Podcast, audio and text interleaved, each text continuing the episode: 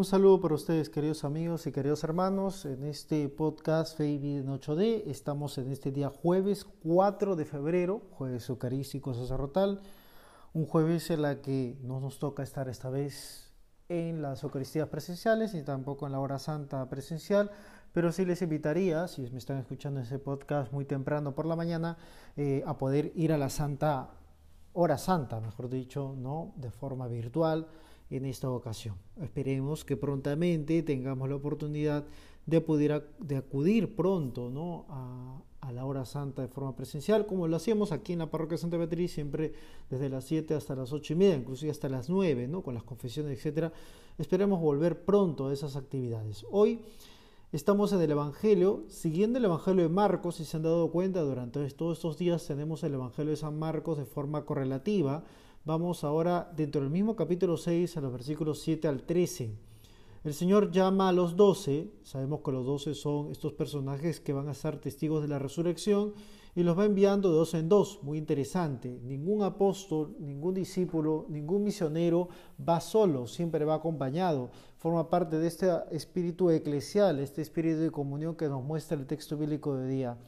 Luego, al final del Evangelio dice que ellos, una vez recibido la potestad o la facultad del Señor hacia ellos, salen a predicar la conversión. Echaban demonios, ungían con aceite a muchos enfermos y los curaban. Acciones muy concretas. ¿ah? Predicación, que implica doctrina. Convertir no solamente es asusar los sentimientos, sino también generar un pensamiento, una forma mental que ayude también a transmitir de forma más coherente, más sólida la fe cristiana y también va acompañado de algunos signos como son echar muchos demonios. No necesariamente estamos hablando de que haya exorcismos en una predicación o una evangelización, pero sí claramente estamos mencionando que la acción que proclama el Señor hacia los apóstoles requiere una acción visible en la que se tenga que desterrar sí o sí al demonio o lo que embarga o lo que envuelve el demonio, que es el mal o el pecado. Es decir, la conversión va identificada con desterrar el mal de nuestra vida.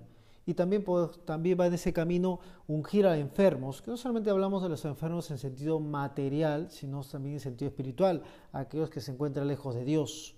Pero también podemos interpretarlo como enfermos en sentido literal, o sea, aquellos que necesitan de la gracia del Señor para recuperarse.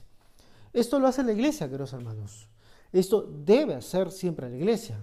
Predicar la conversión no predica cosas bonitas, no te predica verdades a medias. No debería predicar ni los sacerdotes ni los obispos verdades a medias o verdades confusas. Debe predicar lo que el Señor quiere que se predique, que es la verdad en base a la fe y a la moral, y en base a una ley que ayude a los hombres a ser santos. Así como también tiene la potestad la iglesia derivada del Señor de expulsar demonios, también de desterrar el mal de la vida, de la vida del cristiano.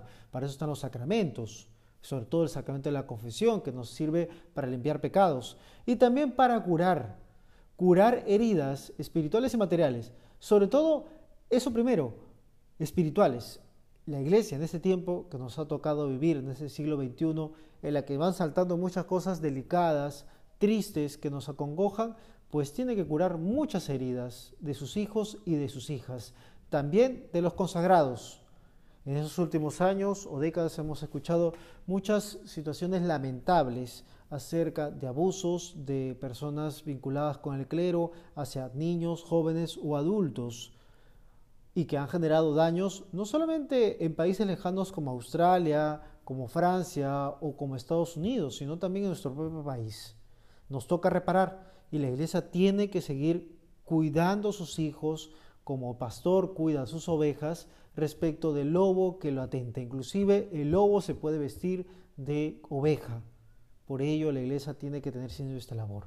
Hoy el Evangelio nos muestra justamente esta continuidad del trabajo de los doce hacia la iglesia hasta hoy y que se te encuentra también en la labor, en primer lugar, de los obispos, como menciona el Vaticano II, y como colaborador de los obispos, nosotros también los presbíteros.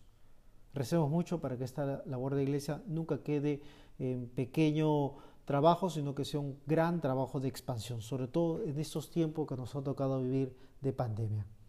Que nuestra Madre Santísima de San José, en este año dedicado a Él, nos pueda acompañar siempre y que tengan todos una buena jornada, queridos hermanos.